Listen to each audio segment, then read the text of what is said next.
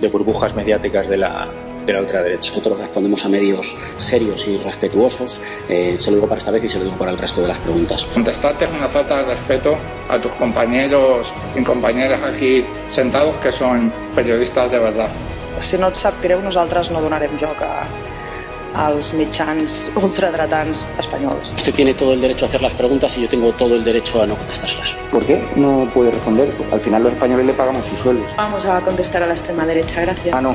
Ni cobrando un sueldo que pagamos todos los españoles y un medio No vamos a contestar a la extrema derecha. La pregunta es ¿qué hace usted aquí? Yo condeno que se den siempre informaciones falsas. Muchas gracias. Ha sido estupendo. Lo dice la fiscalía, no lo digo. Eh, no, no. Lo que sí que me sorprende es que un representante de un canal de YouTube esté aquí. Cobra más de 125.000 euros al año en esta Cámara. Estoy acreditado en este medio de comunicación. Estoy igualmente legitimado de mis compañeros. A pesar de que usted prometió que iba a abandonar el Congreso, lo único que se le pide es que, ya que cobra un sueldo público de todos los españoles, conteste a un periodista debidamente acreditado en un tema de reciente actualidad. Muchísimas gracias. No participamos de burbujas mediáticas de la ultraderecha.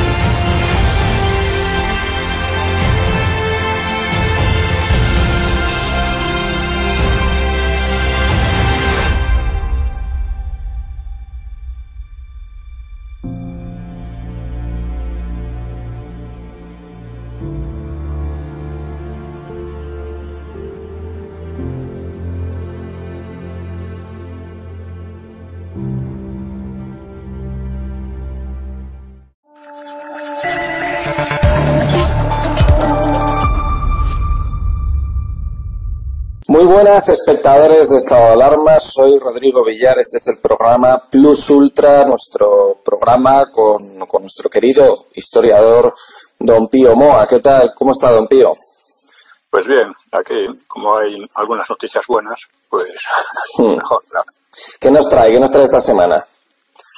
Bueno, eh, sigo tratando un poco de algunas cuestiones literarias, de- históricas, sobre hazaña y demás, y, actuales, claro está. Eh, por ejemplo, eh, me he planteado algo que debía plantearse todo el mundo, y es si esta gente, estos políticos que tenemos, podían haber traído la democracia, porque se jactan de ello, ¿no? O sea, a mí me han preguntado más de una vez por qué no condenaba el franquismo. Y yo decía, vamos a ver, no es suficiente con que lo condenen los asesinos por la espalda de la ETA, los corruptos socialistas, historia criminal, por cierto, los grotescos racistas de los separatismos, los genocidas comunistas o los señoritos mangantes del PP. O sea, es que hacen falta más condenadores. Me dicen, claro, que el franquismo no fue un régimen legítimo. Bueno, ¿quiénes lo declaran ilegítimo? El pueblo español no. El pueblo español lo legitimó democráticamente en el referéndum de 1976, apoyando una democracia de la ley a la ley, con monarquía, que evitara una reedición del caos republicano. Eso fue lo que hizo el pueblo español en aquel momento. En cambio, lo declaran ilegítimo quienes se identifican con el Frente Popular y los señoritos mandangas del PP. O sea, podría venir una democracia de esa gente. ¿Alguien puede pretenderlo en serio? De esa gente solo puede venir el caos, el golpismo y la tiranía, como, como en el pasado. Las cuestiones políticas fundamentales de nuestro tiempo derivan de la ilegitimación del franquismo por los herederos del Frente Popular y sus auxiliares, los señoritos del PP. La democracia, por lo que queda de ella, viene del franquismo. La unidad nacional, o lo que queda de ella, viene del franquismo. La reconciliación nacional, si es que subsiste, viene del franquismo. La monarquía viene del franquismo. La prosperidad, o lo que queda de ella, viene del franquismo. La paz social, o lo que queda de ella, viene del franquismo. Esta es la verdad histórica y política, evidentísima, y que es preciso asimilar para sanear una sociedad enferma, precisamente enferma por el antifranquismo de los delincuentes. ¿eh?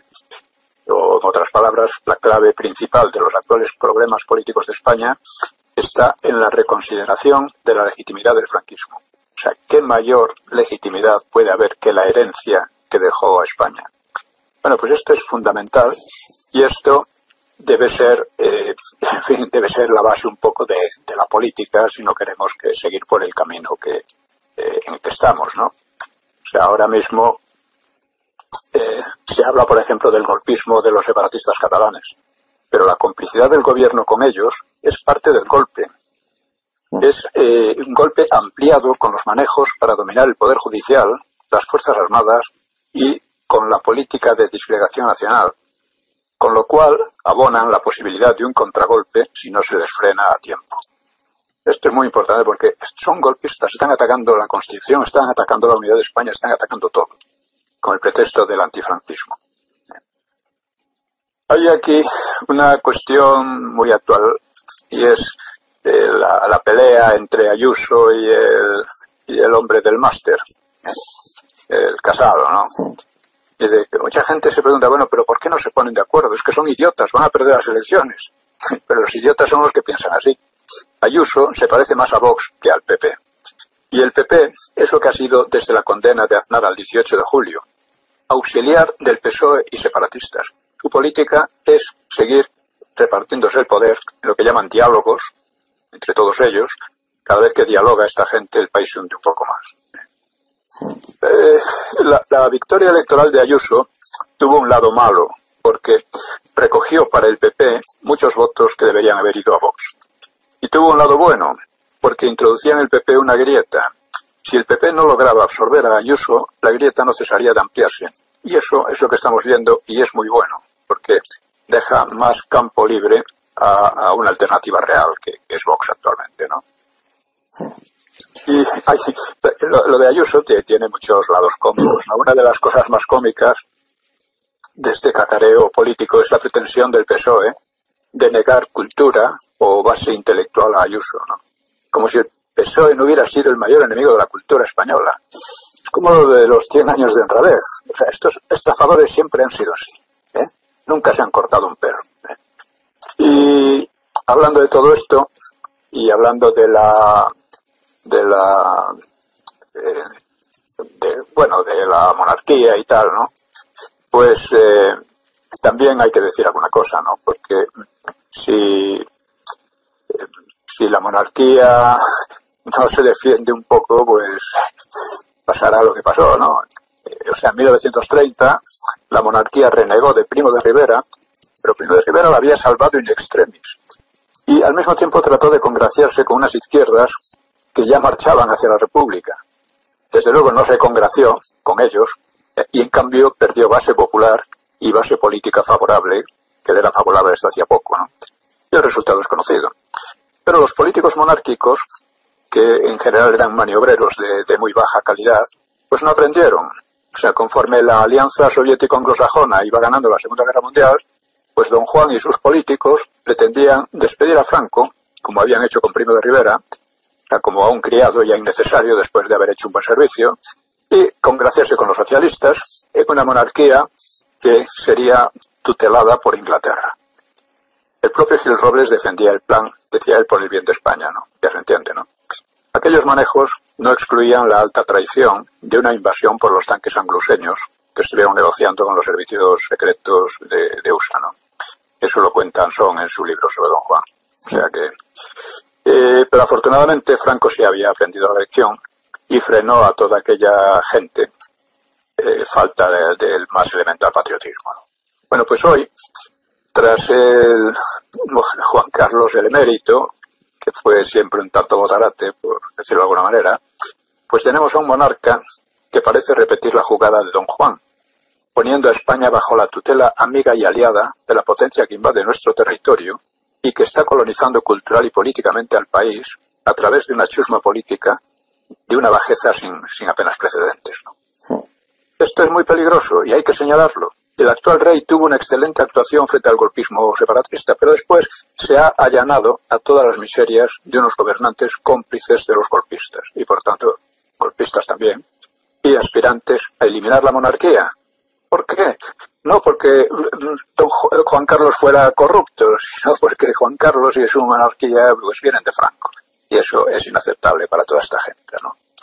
Porque, insisto, la cuestión de Franco de su legitimidad histórica y de su herencia es la clave de todos los problemas del país, de la unidad e independencia nacional, de la paz social, la prosperidad, la democracia, lo que queda de ellas y, por supuesto, de la propia monarquía. O sea, es bueno apoyar la monarquía, entre otras cosas, por venir de Franco y porque los republicanos que vemos hoy no son distintos de los republicanos que había en otros tiempos. ¿no?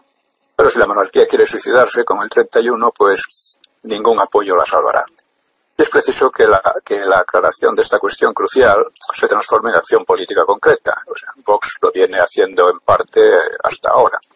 Yo tengo esperanza de, de Vox. Hablando de esto de la República, que he escrito el libro La Segunda República, igual que porque el Frente Popular perdió la guerra, pues se ha solido llamar a hazaña la encarnación de la República. pero el título lo merece más bien Alcalá Zamora, porque Alcalá Zamora fue quien la trajo y no hazaña. Y además propició su destrucción con una serie de maniobras eh, en falso. ¿no?